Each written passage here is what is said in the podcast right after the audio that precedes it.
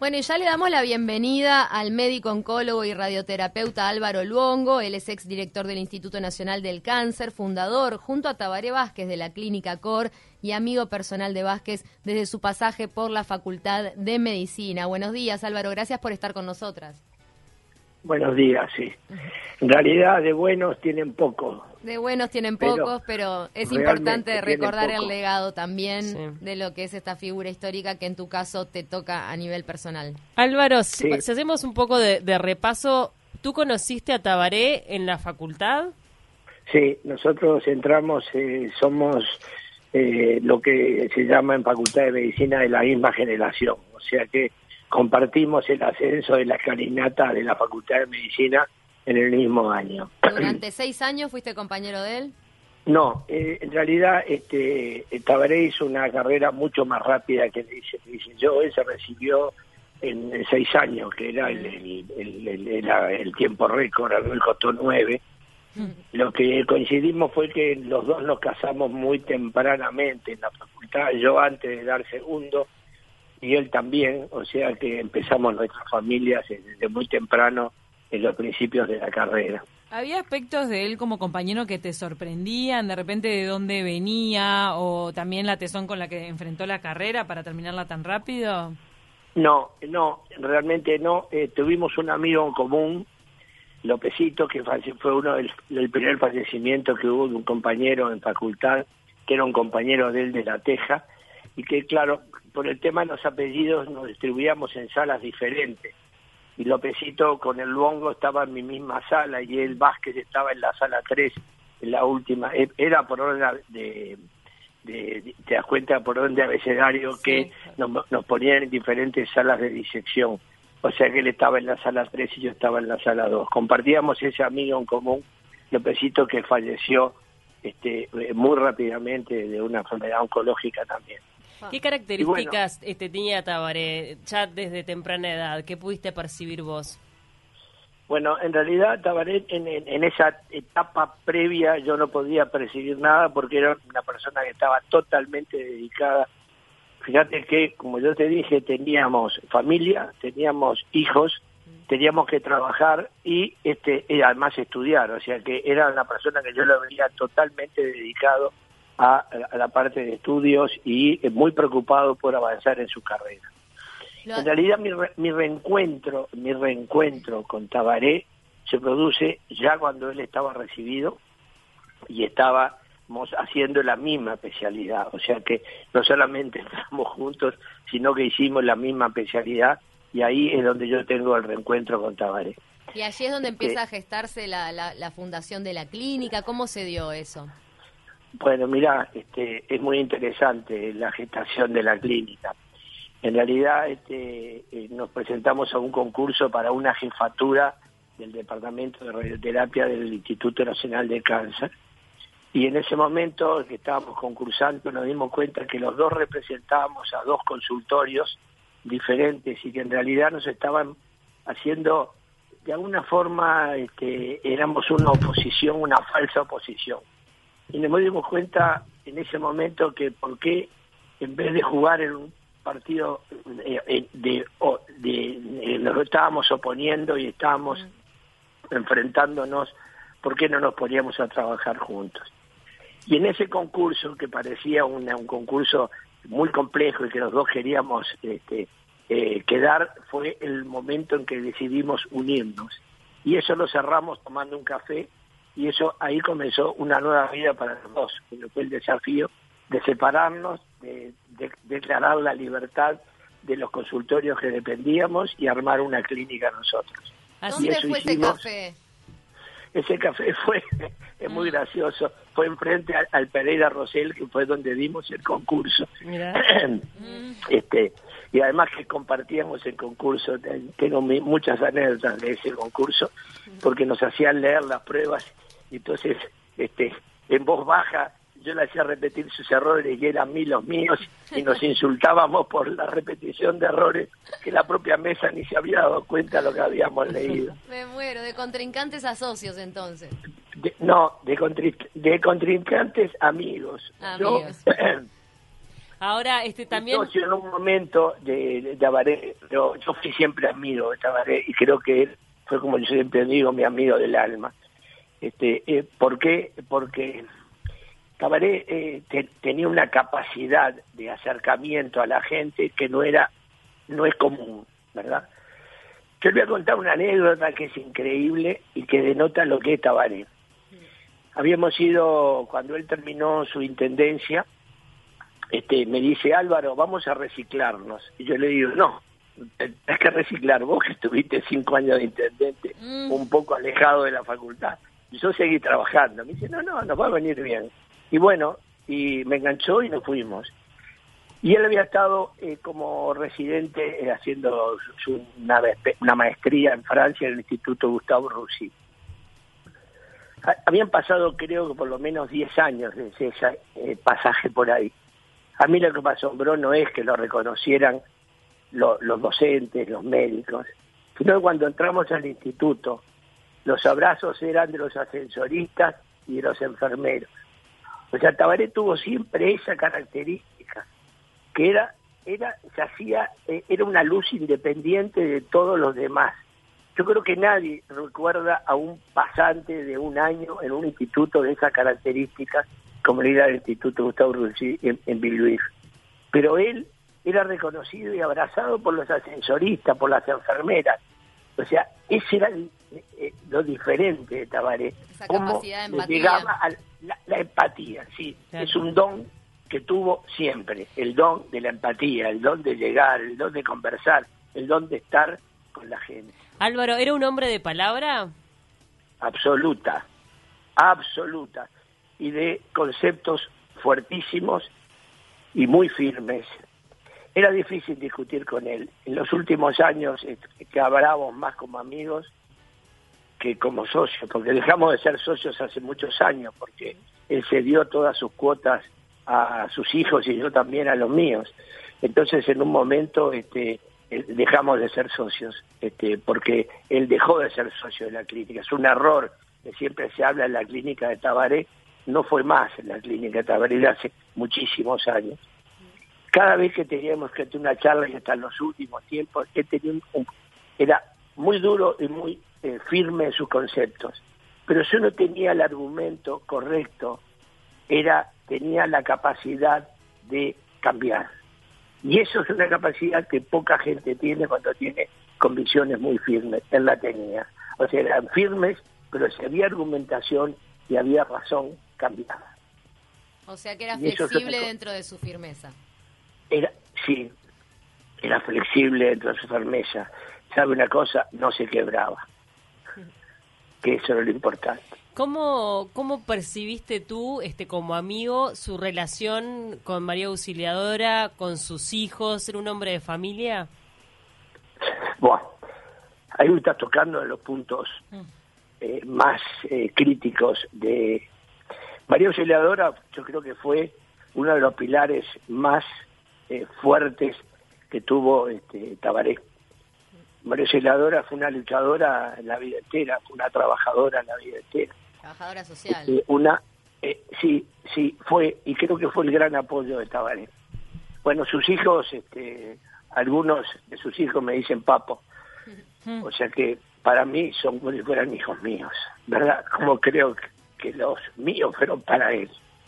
Y cuando murió Álvaro, que lo que para Tabaré fue un golpe durísimo, porque Álvaro, que era un colo, era radioterapeuta, eh, fue, eh, trabajó codo a codo con él en el Instituto de Cáncer, trabajó codo a codo con él después en la clínica, pues, eh, o sea que siempre estuvo al lado de Tabaré y Tabaré fue una guía importante para Álvaro. Lamentablemente hoy los dos están en otro en otra, en otra esfera. Así que vos este, este duelo en el que está sumido el Uruguay hoy, estos tres días de, duelo te tocan bien de cerca, casi con un padre postizo para tu, tus propios hijos. Eh, sí, sin duda, sin duda, por lo menos es lo que yo siento eh, eh, por ellos. Estoy seguro que el aprecio y el cariño que ellos sienten por nosotros también creo que pueda ser similar pero no igual al que deben sentir con la falta de Tabaré. Pero Tabaré ha tenido otras enterezas Mm. Esta última etapa de Tabaré, esta la enfermedad, es para mí un muestra a un Tabaré mucho más. Primero, por un lado terreno, pero por otro lado una fortaleza y una entereza, porque desde el primer momento sabía de la gravedad y la situación que iba a tener que vivir. Eso comentábamos ayer, eh, Luciato Polanqui decía lo difícil que es para un médico oncólogo tener un diagnóstico de cáncer eh, y saber, ¿no? Como que uno no tiene ese escape mental de la ignorancia y de no saber exactamente lo que le va a pasar. Eh, tú que también sos médico pero esto peor, mm. esto peor, esto peor, porque él supo de la, la enfermedad, del tipo de enfermedad y la característica que tenía la enfermedad en ese momento del diagnóstico. Lo supo. Lo supo el mismo día cuando yo lo abracé por la muerte de su esposa, ¿verdad? Me dijo en el oído que los resultados de ella habían sido perfectos y que él tenía una alteración de un marcador. Yo por supuesto le dije, mira, olvídate los marcadores, bla, bla, bla, bla, bla. Ella sabía. Ahí comenzó, ahí comenzó la peregrinación. Absorber la muerte de ella y absorber la enfermedad de él. Y después la entereza, el confiar plenamente en su gente, en sus equipos, en sus hijos, en mis hijos, en los hijos postizos de él, que fueron los que hicieron todo el tratamiento y lo enfrentaron. El enfrentar este, el tratamiento dándonos más fuerza él a nosotros que nosotros a él. También con la decisión de atenderse 100% en nuestro país. Pero perdón, él se maravillaba de la tecnología que les, les estaba aplicando a él mismo y decía, mirá Alvarito, lo que tenemos y de lo que empezamos. él lo decía. Él, él, se sentía que estaba siendo tratado por un logro que había alcanzado sus hijos, porque ya había cedido la posta, para que él tuviera un tratamiento de primera calidad como lo tuvo.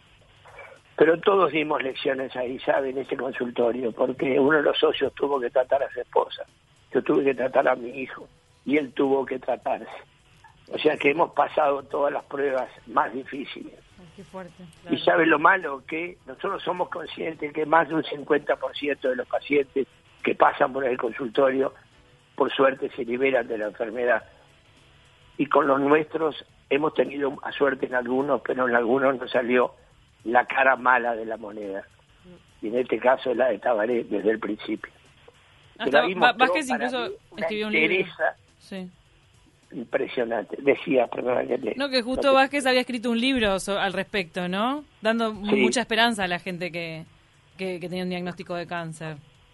Es que la esperanza sigue, mm. perdón. Yo creo que esto es una lesión de esperanza. Él, él tenía una enfermedad muy grave, con una evolución. Él deseaba entregar la banda porque para él era lo más importante, era hacer ese paso democrático por el que luchó toda la vida. Claro.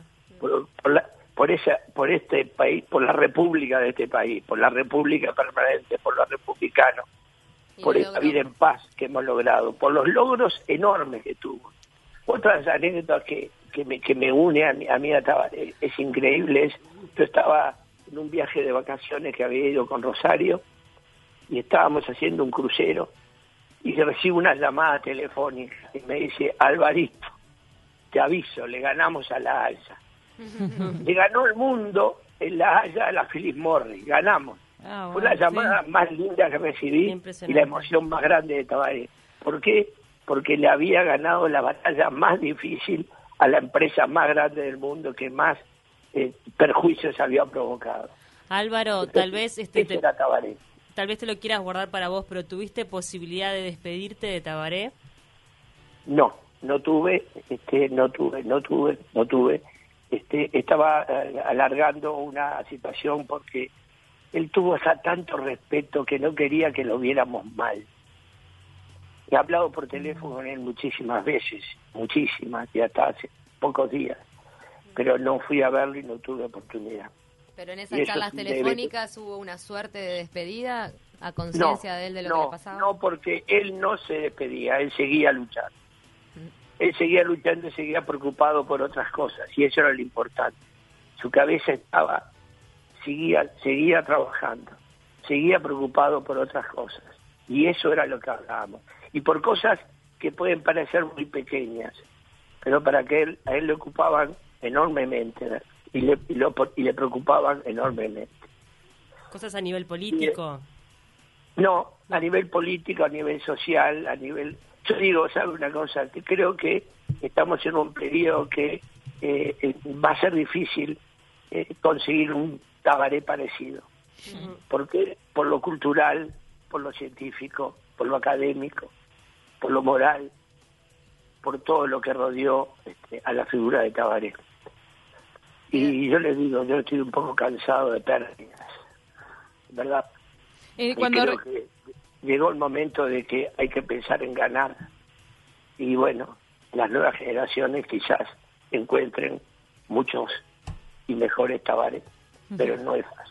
Y él, y él no va a dejar de ser inspiración. Cuando mencionás lo de cultural, recordar también, entre todas las cosas que hoy recordábamos más temprano, no dijimos el, el auditorio de la Reta, que él culminó también la torre ejecutiva. Obras que estaban como unos armatostes fantasmas en la ciudad y que en su gobierno, pum, los revivió y ahora son parte de, de, mm, del urbanismo de la ciudad y que sirven para un montón estos ¿Qué te edificios. parece, qué te parece el Sodre? Imagínate. Como tú vas a decir, Sí. ese momento que era de las leyes, que quedó como las leyes truncadas. Tenés absoluta razón. Pero en lo cultural hubo otra cosa. Mire, cuando en un viaje que tuve la oportunidad de hacer con él también, este, empezó a hablar del plan Ceibal y una computadora para cada niño. En Estados Unidos, en California, lo miraban como que era un outsider, no podían entender Un utópico. Wow. un utópico, pero era verdad. Cuando tuve que ir a recibir, es que me, me envió, y fíjense la alegría de poder representar en la, la Fundación Bloomberg en Abu Dhabi, nos dio el premio al Uruguay por su campaña antitabáquica. Mm. Tuvimos, eh, en la Embajada de Estados Unidos pidió de reunirse para que le explicáramos cómo se había hecho el sistema integrado de salud y cómo funcionaba el Fondo Nacional de Recursos, que era algo que el mundo no entendía. El Fondo Wow. Recursos no lo hizo Tabaré, no me cabe duda, empezó antes, por suerte. Pero el sistema integrado de salud es algo que todavía el mundo tiene un debe y con la gente que estaba trabajando con, con Tabaré. Por eso digo, el fondo es un ejemplo de un país que deja legados y que hay que continuarlo, porque empezó mucho antes, no cabe duda. Pero todas esas cosas, de alguna forma Tabaré fue un gran puntal para que se mantuviera. Y sabe otra cosa, además, era ordenado. Metódico. Met- metódico y ordenado y austero. Totalmente austero. Sí, ¿no? Y eso también de las la... Mm. características, características que eh, yo viajaba con dos valijas y él viajaba con una chiquita. Todas las noches se lavaba toda la ropa, porque llevaba una sola valija. Y era un viaje de, de un mes y pico. Es decir, eso significa la austeridad y la forma de vivir, que la vivió siempre y creo que de alguna forma también intentó revivir al país. Lo que no lo entendieron, sean del bando del nuestro, del otro, problema de ellos, pero él lo ha demostrado siempre en su propia autoridad de vida que tuvo. Era el hombre más puntual del mundo y no usaba reloj. Ah, wow. Impresionante. Mira qué buenos datos, Mirá. estos datos que estás tirando que no lo sabíamos. Qué bonita nota, Álvaro. Muchísimas gracias, de Gracias. verdad este, por todo tu testimonio en esta jornada que te toca bien de cerca, con la angustia que, que obviamente que la- el fallecimiento de Tabaré Vázquez te genera. Muchísimas gracias por compartir estas anécdotas, tanto como colega profesional, como amigo personal de Tabaré Vázquez. Y creo que de alguna manera el pueblo uruguayo está haciendo honor a todo este legado que tú estás mencionando, porque las voces son unánimes de marcar el, hito histórico que significó la, la presidencia de Tabaré Vázquez y su figura a nivel mundial, ¿no? Sí, gracias. Eh, el Uruguay se merece a Tabaré. Qué bueno. Gracias. Te mandamos un, un abrazo enorme. Enorme. Muchísimas gracias por tu entereza para darnos esta, este testimonio. La verdad que lo valoramos de corazón, Álvaro. Ta, Muchas gracias. Chao. Un beso enorme. Un abrazo Y, grande. y para irnos a la tanda, Álvaro, me gustaría que escucharas este audio. Lo compartió ayer Cristian Font. Compartió Ah, sí. un extracto de De Igual a Igual, Omar Gutiérrez con Tabaré Vázquez. Y una cosa que me sorprendió, así como nos sorprendió lo que nos dijiste de que era puntual sin usar reloj, una cosa milagrosa. Agarró un redoblante y ¿Eh? dio clase de redoblante. Vamos a... Te voy a, te voy a dar un dato. A ver. Tampoco tenés, Sí. tampoco tenés. A quién preguntarle. Su último ministro y su vicepresidente. Tuvimos una actividad que se hizo en, en- en- en- en el interior cuando, cuando, este, él era intendente del interior este y agarraron los dos y Tabaré agarró el redoblante y se puso a tocar el tambor con él. Creo que empezaron a tocar el tambor juntos y por suerte lo tocaron mucho tiempo más. Tocaba re bien. Así que tamborilero también por si faltaba algo. Te das cuenta más uruguayo imposible. Gracias, Álvaro. Chao, que pasen Un abrazo grande. Médico, oncólogo, radioterapeuta, amigo personal de, de Tabaré Vázquez. Nos vamos con este audio con Omar y con Vázquez tocando el redoblante. Bueno, ahí está. ¿Redoblante toca redoblante? Sí, ¿Eh? ¿En serio? tráigalo. Va, espera un poquito, espera, espera, espera, no se entusiasme. Ya va, ya va, un momentito. Cantar no, porque si canto perdemos en la primera vuelta. Sí, ¿no?